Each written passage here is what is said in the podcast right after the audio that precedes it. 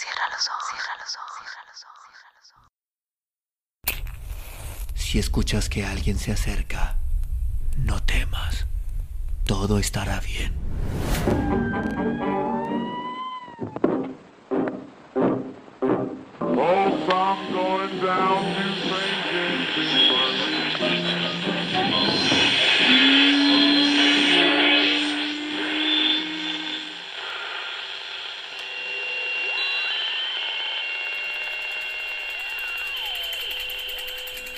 Estás escuchando, Crónica, Crónica, Lunares, el lugar, el lugar donde, donde entra por tus oídos, entra por tus oídos. Bienvenido. Silva y acudiré. M. R. James. A Montage Road James se le conoce actualmente por sus Ghost History. Si bien hizo importantes aportaciones a la arqueología, paleografía, lingüística y filología, este profesor y director del Colegio de Eton, una vez agotado de la investigación y la docencia, escribió cuentos de fantasmas. Dice, no tengo mucha experiencia ni mucha perseverancia para escribir cuentos. Y me refiero exclusivamente a los de fantasmas, porque de los otros no he intentado escribir jamás. Eso lo leemos en cuentos que he intentado escribir. Reunió sus cuentos de fantasmas en cinco volúmenes, siendo el primero Ghost History of an Antiquary, publicado en 1904. A esta colección pertenece Silva y Acudiré, un buen ejemplo de su obra de ficción sobre la que él mismo comentaba. Dos ingredientes de mayor importancia para lograr un buen relato de fantasmas son, a mi entender, la atmósfera y un crescendo hábilmente logrando, siendo fundamental dotar a la historia de un cierto grado de realismo. A estos ingredientes, mmm, característicos de la literatura fantástica, M.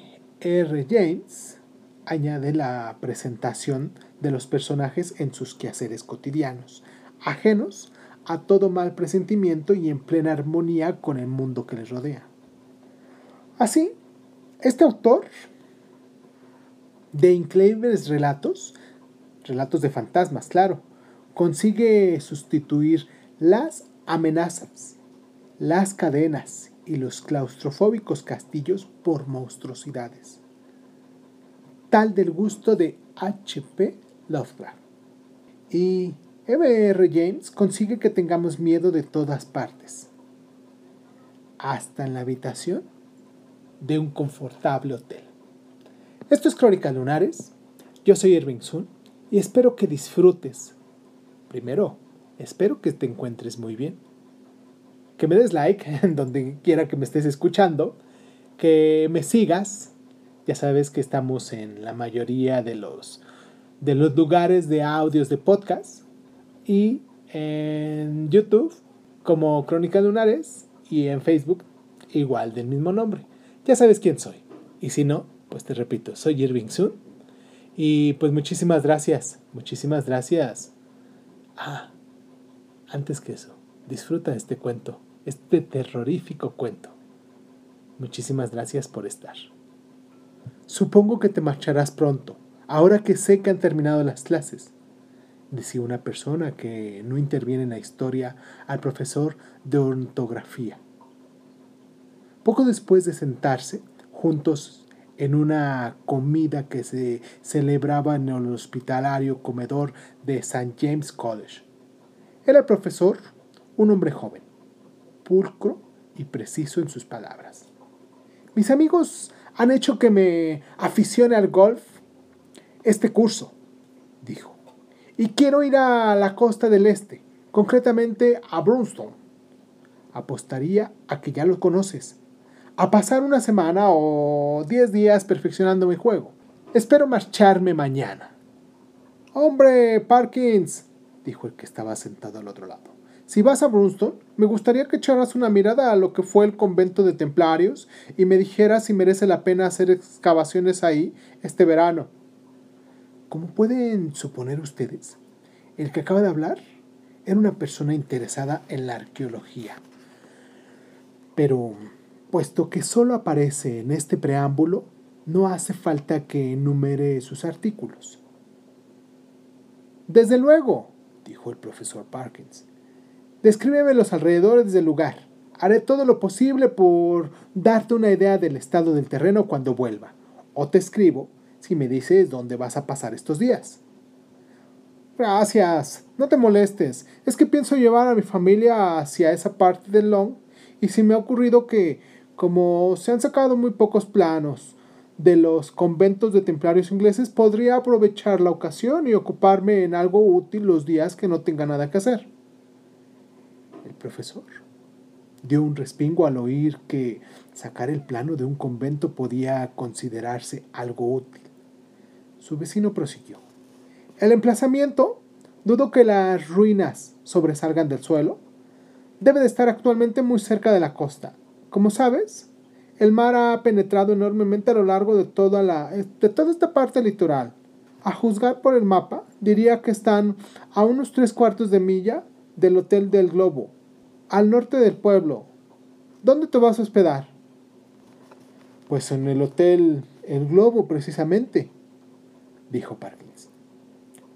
Tengo ya reservada una habitación ahí.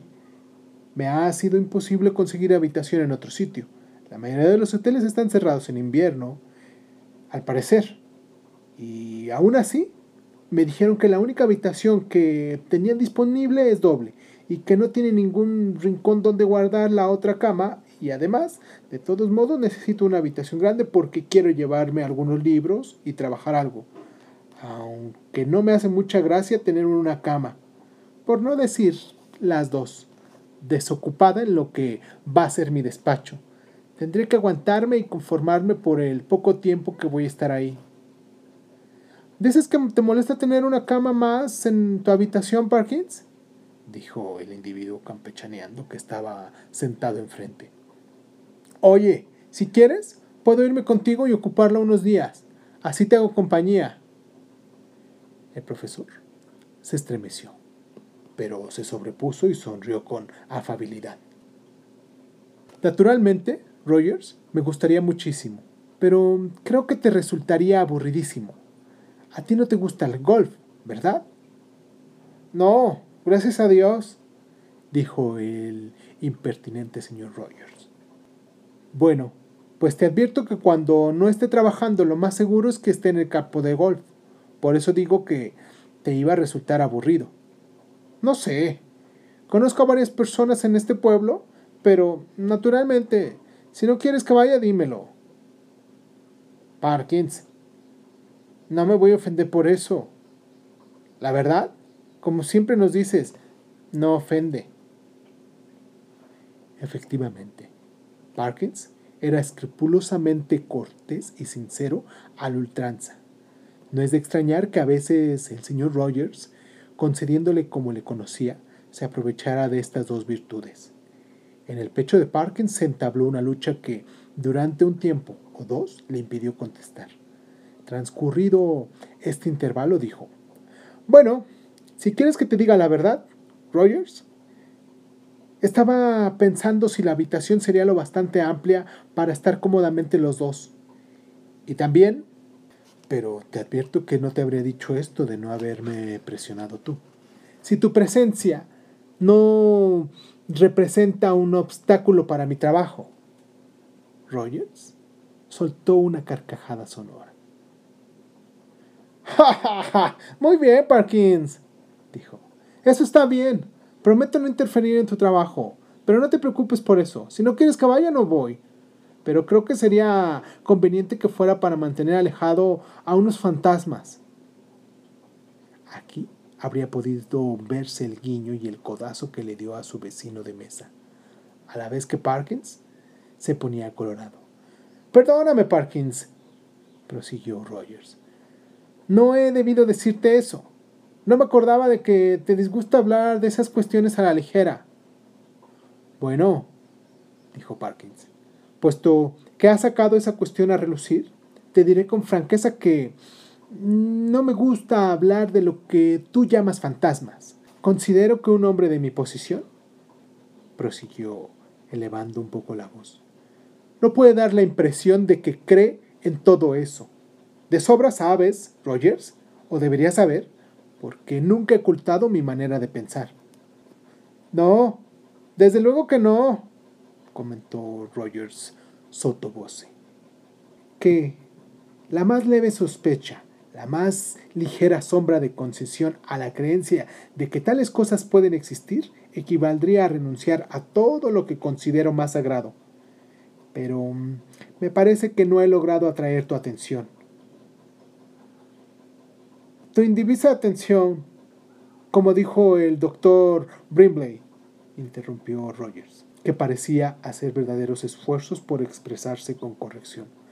Pero te lo ruego que me perdones, Parkins. Te he interrumpido. No, de ningún modo, dijo Parkins. No sé quién es este Blimber. Puede que no sea de mi época, pero no tengo nada más que añadir. Seguro de que comprendes lo que quiero decir. Sí, sí, se apresuró a decir Rogers. Desde luego, seguiremos hablando de esto en Brewston o donde sea. Si reproduzco el diálogo que antecede, es con la intención de demostrar la impresión que me dio a mí de que Parkins tenía el carácter de una vieja, un quisquilloso en sus cosas y parecía por completo del sentido del humor, pero era valiente y sincero en sus convicciones y digno del mayor respeto tanto si el lector ha sacado de esta misma conclusión, si no, el carácter de Parkins era este. Al día siguiente, Parkins, como era su deseo, había dejado muy lejos el college y llegaba a Brunston. Le dieron la bienvenida en el Hotel El Globo. Se instaló en la habitación doble, de la que ya hemos hablado, y aún tuvo tiempo antes de irse a dormir, a arreglar su material de trabajo en perfecto orden sobre la amplia mesa que había en la parte de la habitación que formaba mirador, flanqueada en sus tres lados por tres ventanas que daban al mar. Es decir, la ventana del centro estaba orientada directamente al mar y las de la derecha e izquierda dominaban la costa en dirección norte y sur, respectivamente. Hacia el sur se veía el pueblo de Brunston. Hacia el norte no se veían casas, sino la playa únicamente y los bajos acantilados que la cercaban. Justo enfrente había un espacio, no muy grande, cubierto de hierba, donde había anclas viejas, cabrestantes y demás. Más allá estaba el ancho camino y después la orilla del mar. Fuera cual fuese la distancia que hubo al principio del hotel El Globo al mar, actualmente no había más de 60 yardas. Los demás huéspedes del hotel, como es natural, eran también aficionados al golf y entre ellos había algunos elementos dignos de especial atención. El personaje más llamativo era quizás un ancien militarice, secretario del club londinense, el cual poseía una voz increíblemente poderosa y unas opiniones marcadamente protestantes, y encontró el momento de manifestar lo uno o lo otro en ocasión de unos oficios que celebró el vicario. Persona respetable, aunque con cierta tendencia a hacer pintorescas las ceremonias religiosas, cosa contra la que luchaba el militar denodadamente, por considerar que se alejaba de la dignidad de la tradición anglicana. El profesor Parkins, una de cuyas cualidades era el valor, pasó la mayor parte del día siguiente a su llegada en lo que él llamaba mejorar su juego, en compañía del coronel Wilson. Por la tarde, y aunque no sé si debido precisamente a sus esfuerzos por mejora, el humor del coronel se fue volviendo tan agrio que incluso Parkins tembló ante la idea de regresar al hotel en su compañía.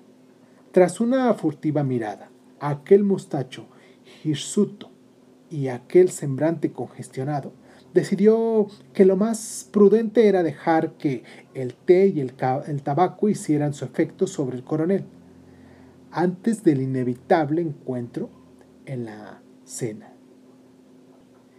Esta tarde regresaré dando un paseo por la playa.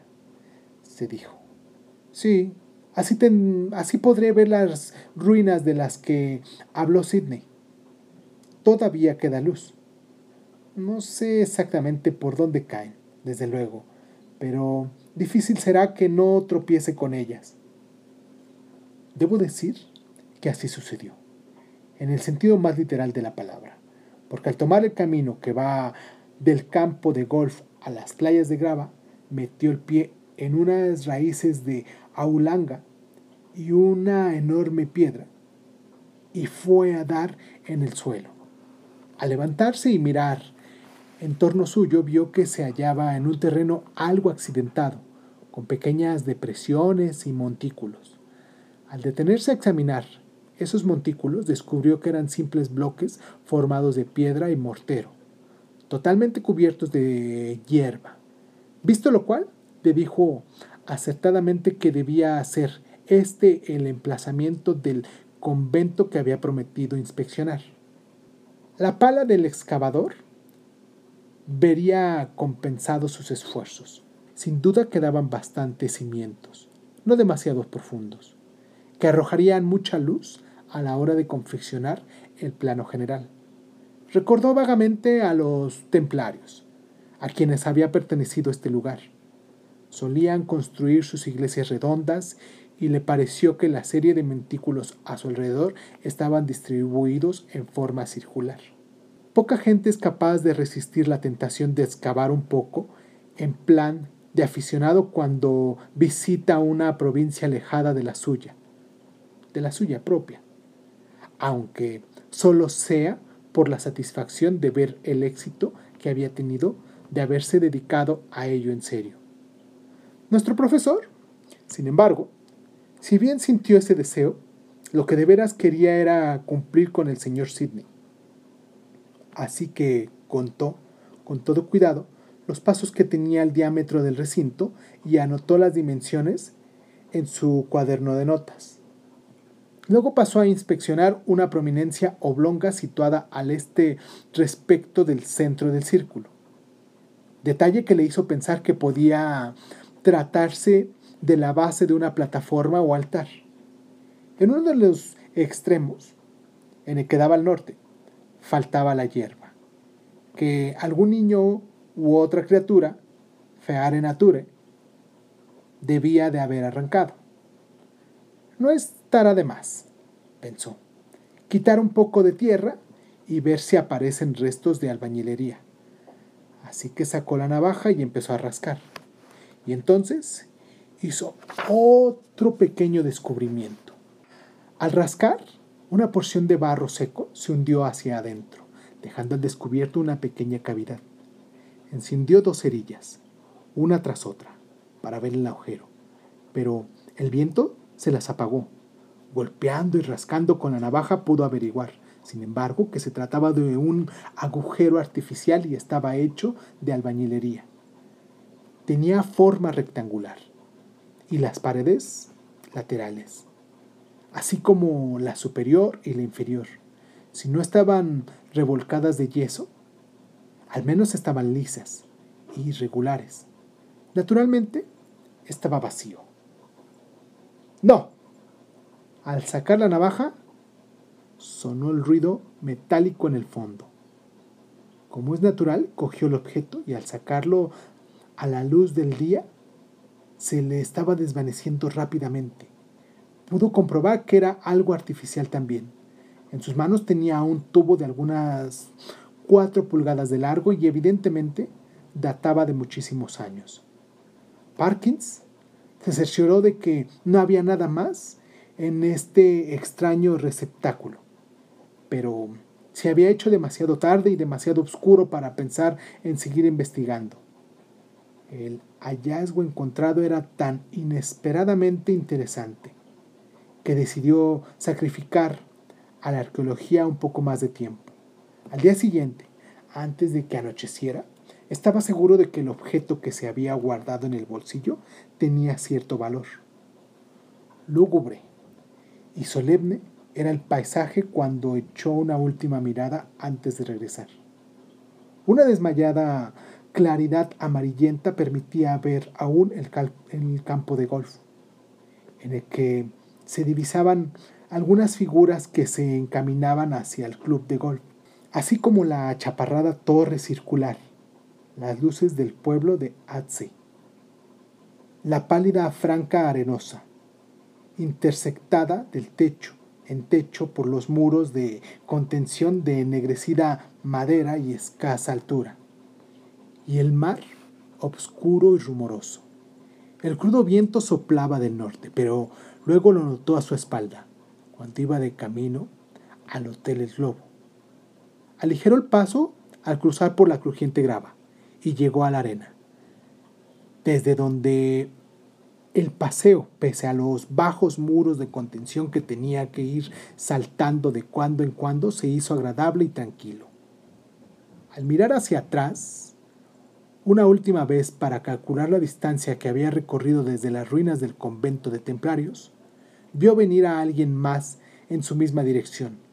Era una figura más bien confusa, la cual parecía hacer grandes esfuerzos por alcanzarle, aunque avanzara muy poco, si es que avanzaba en realidad.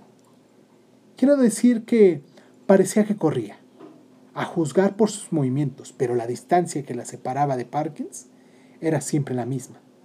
Al menos eso fue lo que le pareció a él. Y convencido como estaba de que no le conocía, consideró que no tenía sentido esperar a que le alcanzara. Con todo, empezaba a pensar que no habría sido mala idea ir acompañado por esa playa solitaria, de haber podido uno elegir compañía. De niño, había leído casos de encuentros por parajes como este, en los que ni aún ahora podía pensar serenamente. No obstante, no logró apartarlos de su imaginación hasta que llegó a la posada. Había uno, sobre todo, que suele impresionar a la mayoría de las personas en determinada etapa de su niñez. Entonces soñé que Cristian al echar a andar vio que un demonio repugnante cruzaba el campo y se dirigía a su encuentro. ¿Qué haría yo ahora? pensó. Si al volverme para atrás divisara una figura negra recortándose contra el cielo amarillo y descubriera que tenía alas y cuernos. Me pregunto si me quedaría donde estoy o echaría a correr. Afortunadamente, el señor que viene atrás no es nada de eso. Y además parece que está igual de lejos que antes. A este paso no cenará al mismo tiempo que yo. Válgame Dios. Pero si solo falta un cuarto de hora, tendré que darme prisa. Efectivamente, Parkins tuvo el tiempo justo para cambiarse. Cuando se reunió con el coronel en el comedor, la paz, o cuando de ella logró recobrar este buen señor, reinaba de nuevo en el pecho del militar. Permaneció en su ánimo también durante la partida de bridge, que se organizó después de la cena, ya que Parkins era un jugador más que regular. Así que, al retirarse, allá hacia las doce, iba con la sensación de haber pasado una velada muy amena y que cuando se quedara un par de semanas o tres, la vida en el globo resultaría relativamente agradable, si transcurría siempre así. Sobre todo, pensó, si sigo mejorando mi juego. En el pasillo, se encontró con el criado del hotel, quien se detuvo para decirle, Perdone el señor, al cepillar su chaqueta, hace un momento se le ha caído algo del bolsillo. Lo he puesto encima de la cómoda de su habitación. Es un trozo de tubo o algo parecido. Muchas gracias, señor. Encima de la cómoda lo tiene. Sí, señor. Buenas noches, señor. El discurso le recordó a Parkins el pequeño descubrimiento que había hecho esa tarde. Lo cogió con gran curiosidad y se acercó a examinarlo junto a la luz de las velas. Era de bronce, según veía ahora, y tenía la misma forma de los modernos silbatos para perros. De hecho, no era, efectivamente, ni más ni menos que un silbato. Se lo llevó a la boca, pero estaba completamente obstruido por un pegote de arena fina o de tierra. No consiguió soltarla con unos golpes y tuvo que quitarla de navaja. Como era muy pulcro, recogió la tierra con un trozo de papel y la tiró por la ventana. Al asomarse, veo que hacia una noche clara y estrellada, y se entretuvo un instante contemplando el mar. Reparó en un paseante retrasado que se había detenido junto a la orilla, enfrente mismo del hotel. Cerró la ventana, extrañado de lo tarde que se retiraba la gente en Brunstone, y cogió el silbato y volvió a examinarlo a la luz. Vaya, que si tenía signos grabados, y no solo signos, sino letras también. Lo frotó ligeramente y apareció perfectamente legible lo que tenía escrito. Aunque el profesor tuvo que confesarse a sí mismo tras un serio esfuerzo por descifrarlo, que su significado le resultaba tan obscuro como las palabras que se le aparecieron al rey Baltasar en el muro. Había una inscripción en la parte de arriba del silbato y otra en la parte de abajo. La primera era así. Flas, fur, bis, fle. Y la otra, con una suástica. Quis es iste quinventi y otra suástica. Debería saber lo que significa, pensó. Pero tengo el latín demasiado oxidado. Pensándolo bien, me parece que ni siquiera sé cómo se dice silbato. La frase larga parece bastante fácil. Significa, ¿quién es este que viene? Bueno, la mejor manera de averiguarlo es silbarle. Silbó a manera de prueba y se detuvo de repente, sobresaltado y complacido a la vez, por la nota que había sacado. Daba la sensación de una lejanía infinita, y a pesar de su suavidad comprendió que debía de haberse oído en varias millas de distancia. Fue un sonido, además, que parecía poseer, como poseen también muchos olores, el don de suscitar imágenes en el cerebro. Por un momento vio con absoluta claridad la escena de un paraje inmenso en la oscuridad de la noche, barrido por un viento frío, en cuyo centro aparecía una figura solitaria. No pudo distinguir lo que hacía. Tal vez habría conseguido ver algo más, de no haber disipado la visión una repentina ráfaga de viento que azotó los cristales de la ventana. El hecho fue tan inesperado que le hizo levantar la vista, a tiempo de ver la blancura fugaz de una ala de gaviota batir junto a los cristales. El sonido del silbato le había dejado fascinado de tal modo que probó otra vez, pero con más firmeza. La nota sonó ligeramente más fuerte, si es que lo que fue en realidad, que la nota interior.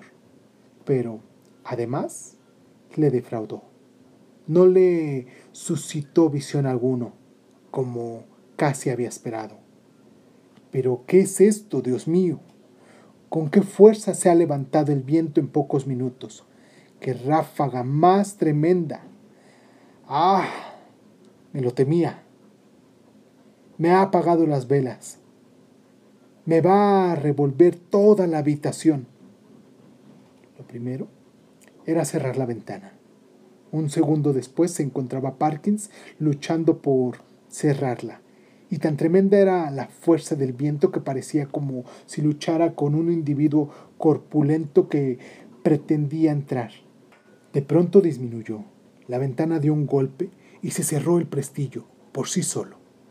Ahora, lo principal era encender nuevamente las velas y comprobar si había causado algún desaguisado. No, no se veía ningún estropicio, ni había roto ningún cristal de la ventana, pero el ruido había despertado por lo menos a otro miembro de la casa. Se oía andar al coronel de un lado para otro en calcetines. en la habitación de arriba, soltando gruñidos. Aunque este viento se había levantado súbitamente, no amainó de repente. Siguió soplando, gimiendo, arremetiendo contra el edificio. De cuando en cuando dejaba oír lamentos tan lastimeros. Como decía Parkins con su usual objetividad, que muy bien pudo llenar de temores a las personas demasiado imaginativas y aún las que carecían por completo de imaginación. Pensó un cuarto de hora después.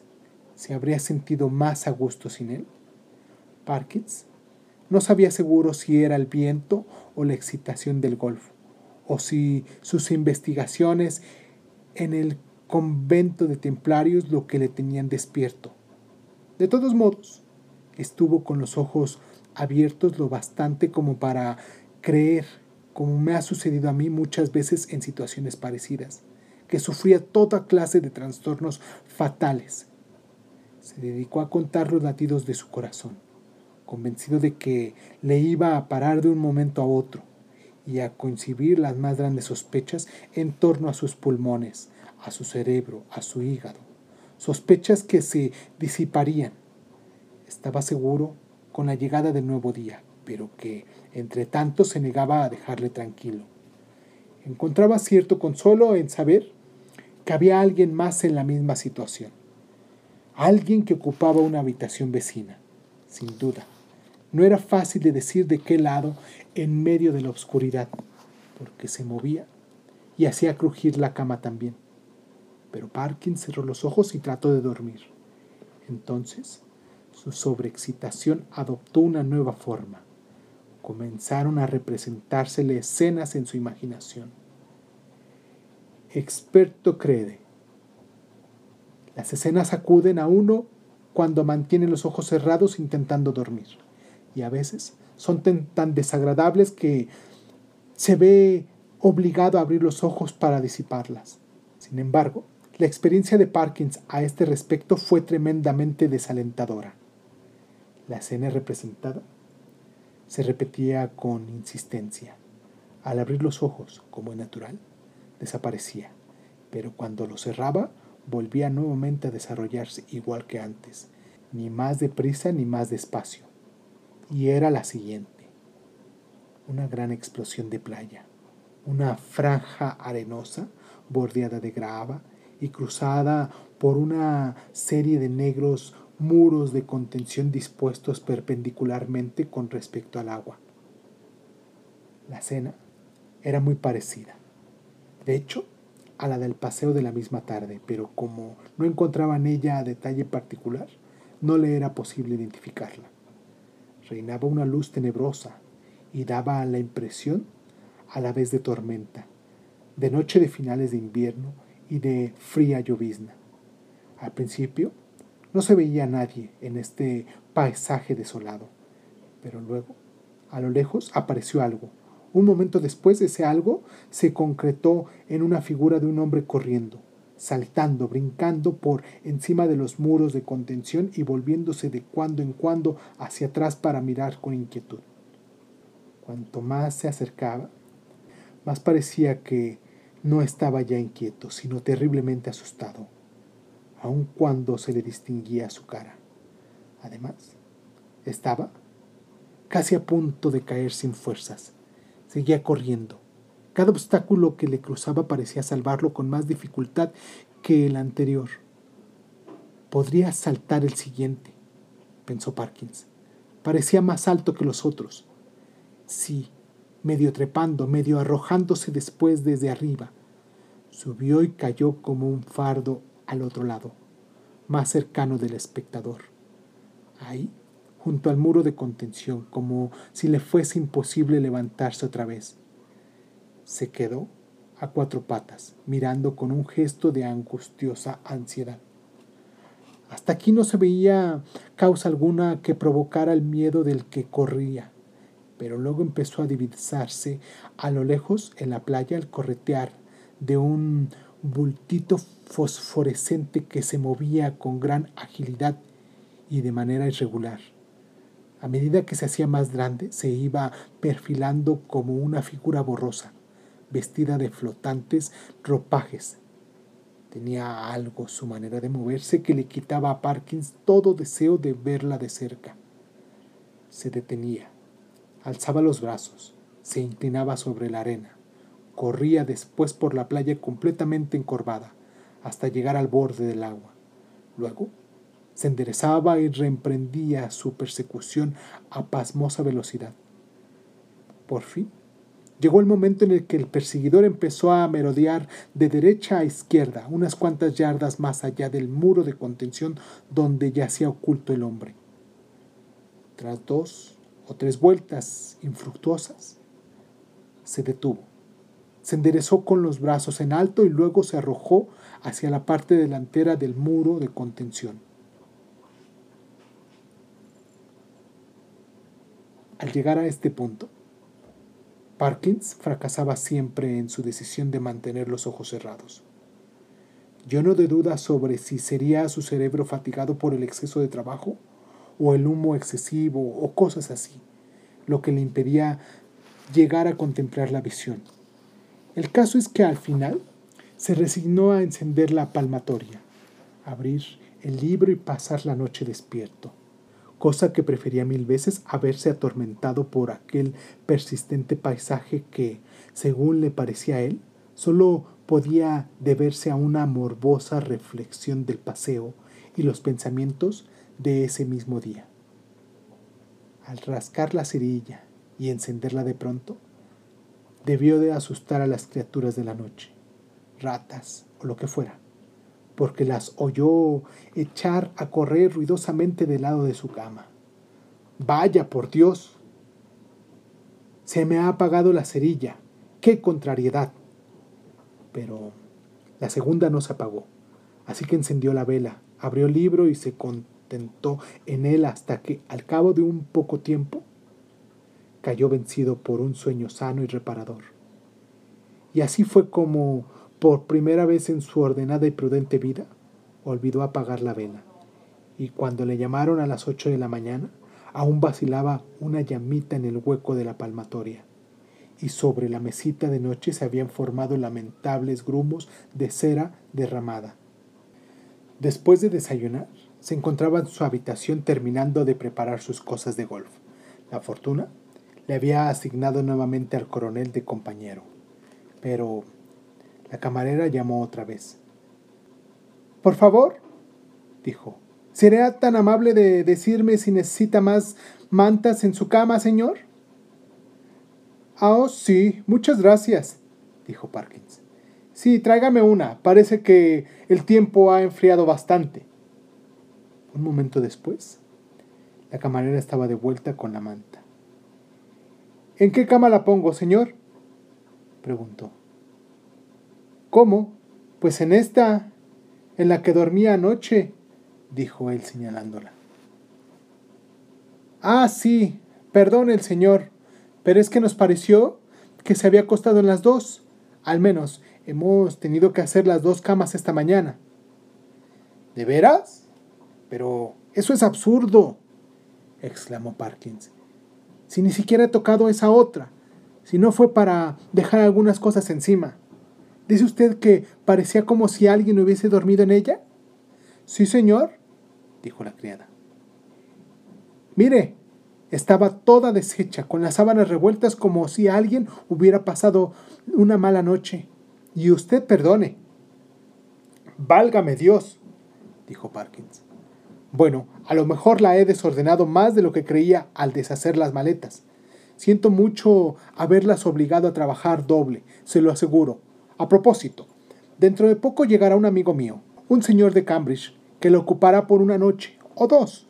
Supongo que no habrá ningún inconveniente, ¿verdad? Claro que no, señor. Muchas gracias. No pase cuidado, que no lo habrá, dijo la camarera, y se fue corriendo a contárselo a sus compañeras para reírse un rato. Parkins salió con la firme determinación de mejorar su juego. Me alegro de poder decir que lo logró hasta tal punto que el coronel, que al principio parecía sentirse algo descontento ante la perspectiva de jugar por segundo día consecutivo en su compañía, se fue volviendo muy comunicativo a medida que avanzaba la mañana y su voz resonaba por el campo, como si hubiera dicho también uno de nuestros poetas de segunda fila, como la campana mayor de la torre de un monasterio. ¡Qué ventarrón tuvimos anoche! dijo. En mi tierra dirán que alguien estuvo silbando para llamarlo.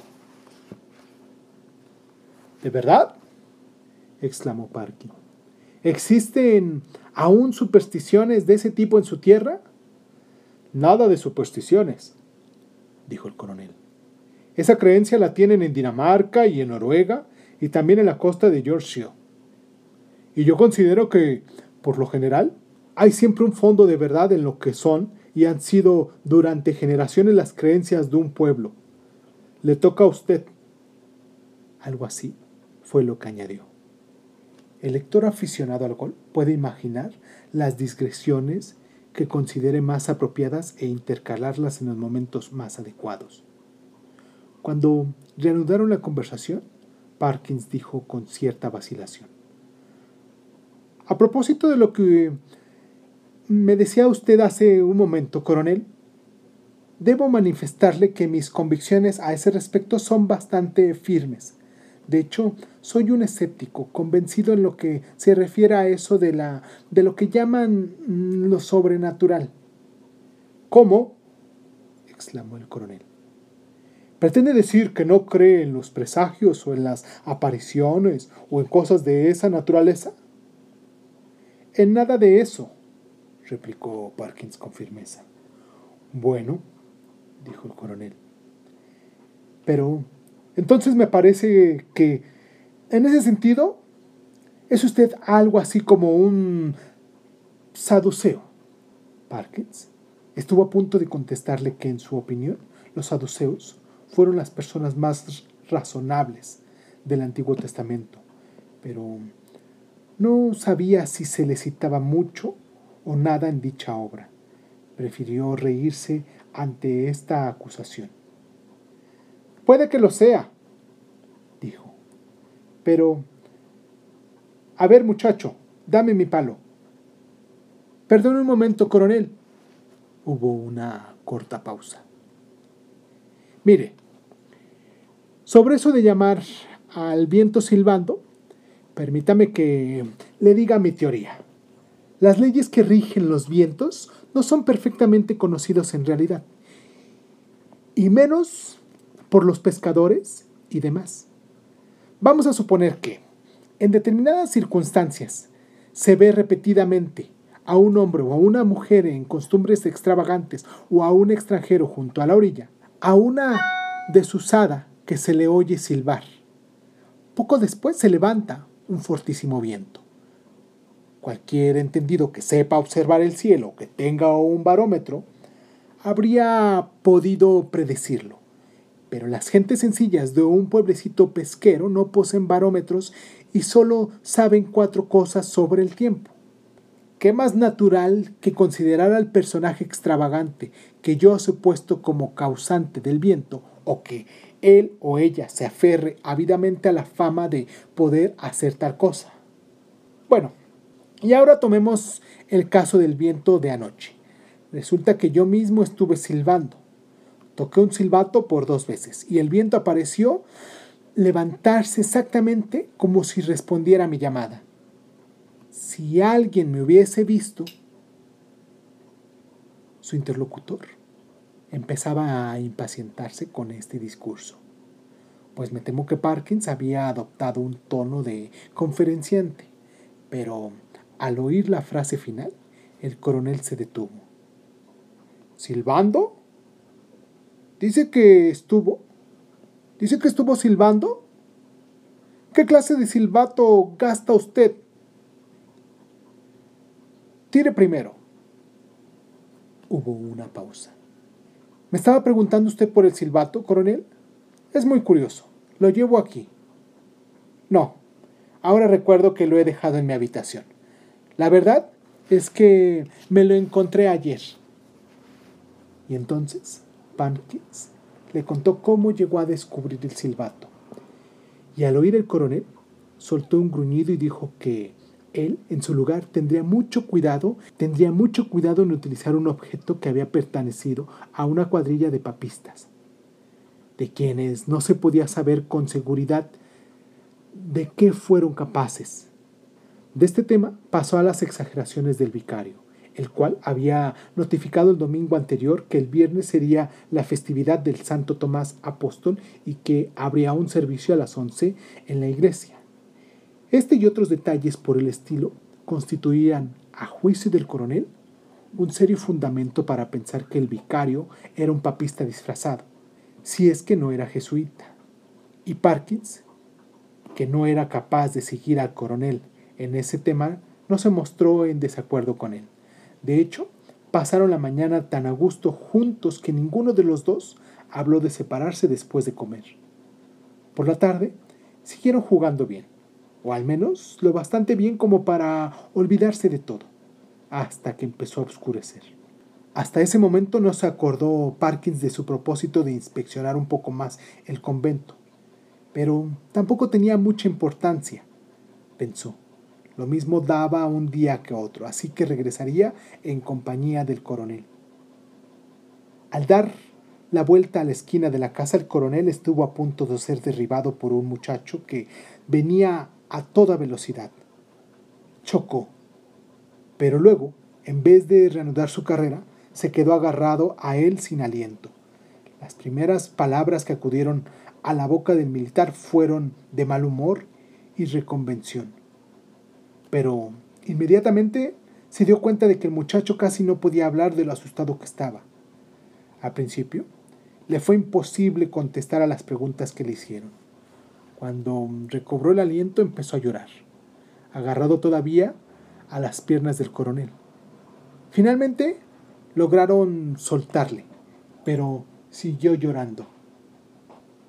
¿Qué diablos te ocurre? ¿Qué te ha pasado? ¿Qué has visto? dijeron los dos hombres. Ah, lo he visto hacerme señas desde la ventana, gimió el chiquillo, y me he asustado. ¿Qué ventana? Preguntó furioso el coronel. Vamos, serénate, muchacho.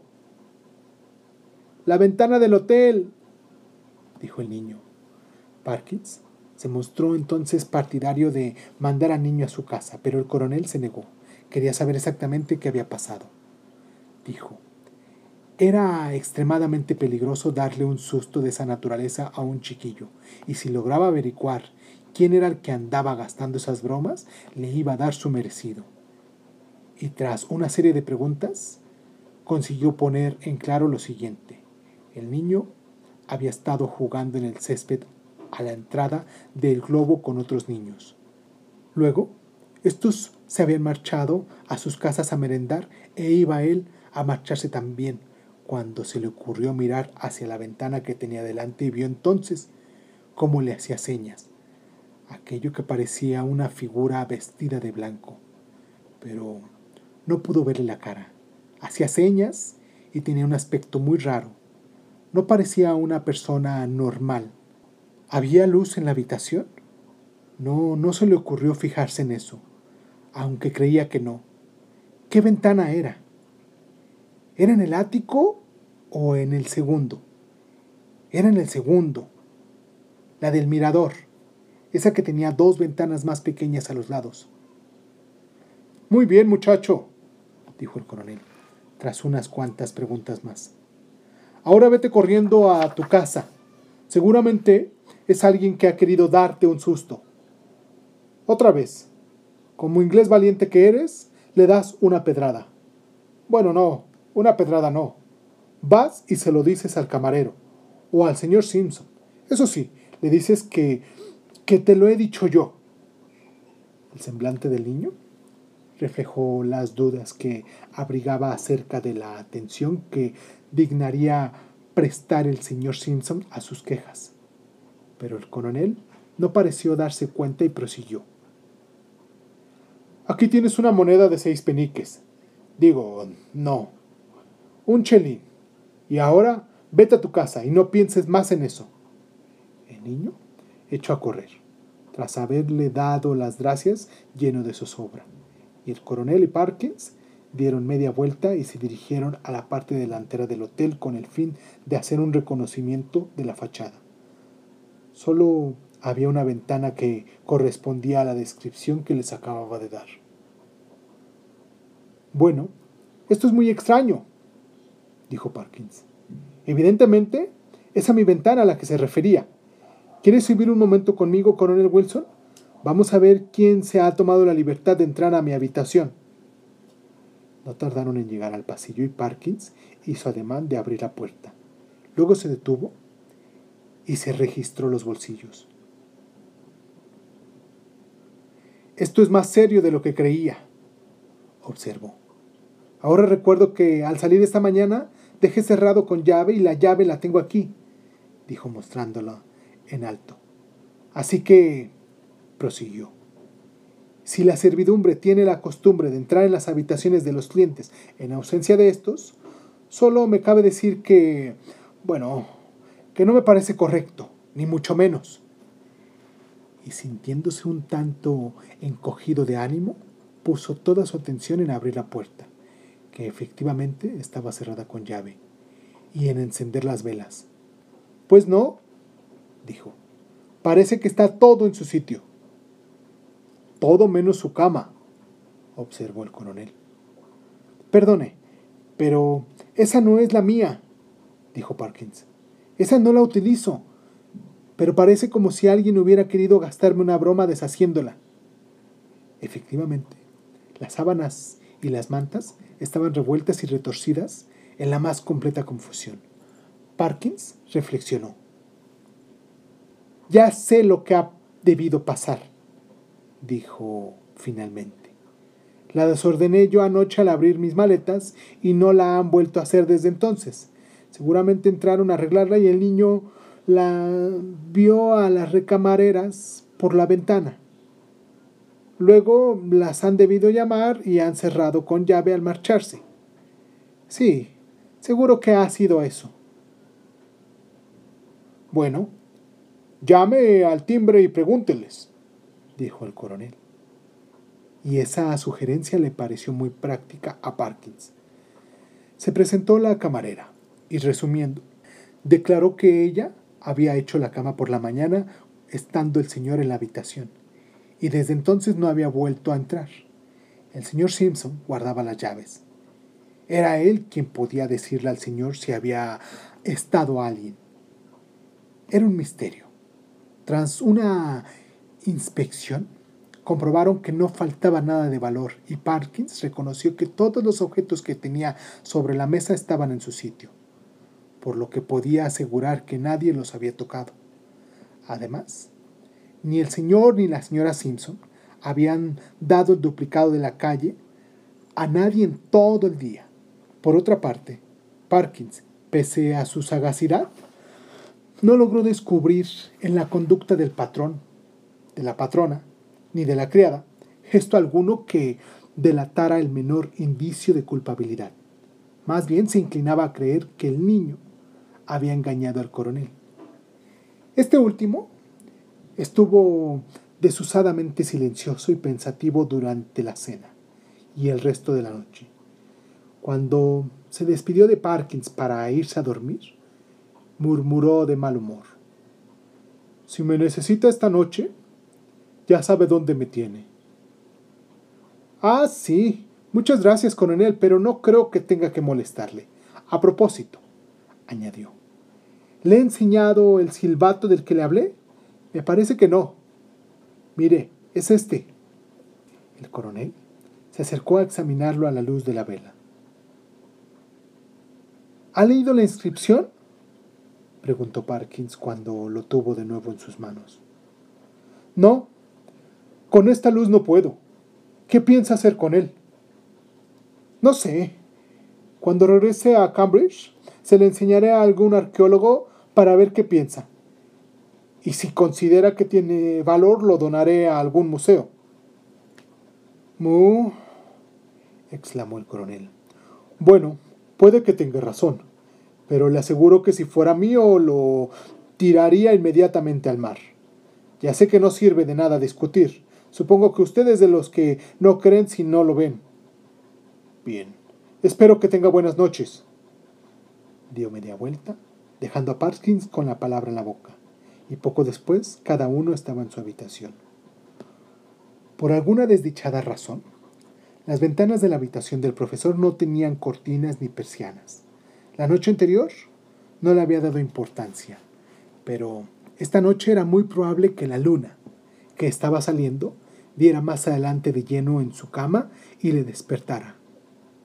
Al darse cuenta de este detalle, se sintió enormemente contrariado, pero con ingenio digno de envidia, consiguió valiéndose del riel de la cortina. Unos cuantos imperdibles, un bastón del golf y un paraguas a armar una pantalla, la cual si lograba sostenerse, protegería su cama a la luz de la luna. Poco después, se hallaba metido confortablemente en la cama, y después de leer un buen trozo de cierta obra de envergadura, suficiente para provocar serios deseos de dormir, echó una mirada somnolienta en torno a la habitación, apagó la vela y dejó caer la cabeza sobre la almohada. Llevaría durmiendo una hora o más cuando un estrépito repentino le despertó sobresaltado. Inmediatamente comprendió lo que sucedió. Se había venido abajo la pantalla que tan cuidadosamente había montado, y una luna fría y brillante le daba plenamente en el rostro. Era una verdadera contrariedad. ¿Se sentía capaz de levantarse a reconstruir la pantalla? ¿O podría seguir durmiendo sin tenerse que levantar? Durante unos minutos permaneció echado, reflexionando sobre qué partido tomar. Luego se volvió bruscamente y con los ojos completamente abiertos, prestó atención conteniendo la respiración. Estaba seguro de haber percibido un movimiento en la cama vacía del otro lado de la habitación. Mañana mandaría a quitarla de ahí, porque había ratas o algo parecido que se movían en ella. Ahora estaba todo tranquilo. ¿No? Otra vez empezaba la agitación. Se oían crujidos y sacudidas, pero evidentemente eran más fuertes de lo que podía producir cualquier rata. Me imagino la perplejidad y el horror que debió experimentar el profesor, porque hace unos 30 años tuve yo un sueño en el que pasaba lo mismo, pero tal vez le resulte difícil al lector imaginar lo espantoso que debió de ser descubrir una figura sentada en la cama en el que había creído vacía. Abandonó la suya de un salto y echó a correr hacia la ventana, donde tenía su única arma, el palo de golf con el que había confeccionado la pantalla. Pero entonces comprendió que era lo peor que se le había podido ocurrir, porque el personaje de la cama vacía, con un movimiento suave y repentino, se incorporó y se puso en guardia con los brazos extendidos entre las dos camas, delante de la puerta. Parkins se le quedó mirando con aterrada perplejidad. De algún modo, la idea de cruzar por donde estaba la figura y huir por la puerta le pareció irrealizable. No había sido capaz de rozarla, no sabía por qué, así que si pretendía acercársele, estaba dispuesto a arrojarse por la ventana. Durante un momento permaneció en una zona de oscuridad, por lo que Parkins no pudo verle la cara. Luego empezó a avanzar, inclinándose hacia adelante, por lo que enseguida comprendió Parkins con horror y alivio a la vez que estaba ciega, ya que tanteaba el camino extendiendo al azar sus brazos entrepajados. Al dar un paso descubrió de súbito la cama que Parkins había ocupado y se lanzó sobre las almohadas con una furia tal que Parkins sintió el más intenso escalofrío de su vida. En escasos segundos comprobó que la cama estaba vacía. Entonces se dirigió hacia la ventana, por lo que entró en la zona iluminada, revelando así qué clase de criatura era. A Parkins le disgustaba enormemente que le pregunten sobre este particular. Sin embargo, una vez refirió esta escena estando yo presente y comentó que lo que recuerda sobre todo es su horrible, su intensamente horrible rostro de trapo arrugado. No pudo o no quiso contar la expresión que reflejaba el rostro, este. Lo cierto es que el miedo que sintió estuvo a punto de hacerle perder la razón. Pero no tuvo tiempo de observarlo con detalle. Increíblemente veloz, la figura se deslizó hacia el centro de la habitación y al tantear el aire con los brazos, un pico de sus ropas rozó el rostro de Parkins. No pudo, pese a lo peligroso que sabía que era hacer ruido, no pudo reprimir un grito de repugnancia, lo que dio instantáneamente una pista a su perseguidor. Saltó sobre Parkins y éste retrocedió, gritando con todas sus fuerzas hasta sacar la espalda por la ventana, y entonces el rostro de trapo se abalanzó sobre el suyo. En ese instante supremo, como habrían adivinado ya, le llegó la salvación. El coronel irrumpió bruscamente en la habitación a tiempo de ver la horrible escena en la ventana. Al acercarse a donde ellos estaban, solo quedaba una figura, la de Parkins, que yacía sin conocimiento en el suelo de la habitación. Junto a él había un montón informe de sábanas arrugadas. El coronel Wilson no preguntó nada, pero no dejó entrar a nadie en la habitación y trasladó a Parkins nuevamente a su cama. Luego se envolvió en una manta y se echó a descansar él también en la otra. Rogers llegó a primera hora de la mañana siguiente y fue acogido con más entusiasmo de lo que habría sido de haber llegado el día anterior. Seguidamente estuvieron deliberando durante largo rato en la habitación del profesor. Al final salió el coronel del hotel llevando un pequeño objeto entre los dedos índice y pulgar y lo arrojó en el mar todo lo lejos que le permitió su brazo. Más tarde se vio ascender el humo de una hoguera que habían encendido en la parte de atrás del edificio. Debo confesar que no recuerdo qué clase de historia contaron a la servidumbre y a los clientes. El profesor se salvó milagrosamente de la sospecha de haber sufrido un delirio tremens y el hotel de la fama de escandaloso. No es difícil presumir qué le habría ocurrido a Parkins de no haber intervenido a tiempo el coronel. O se habría caído desde la ventana o habría perdido el juicio. Pero lo que no está claro es si la criatura que acudió a la llamada del silbato habría hecho algo más que asustar.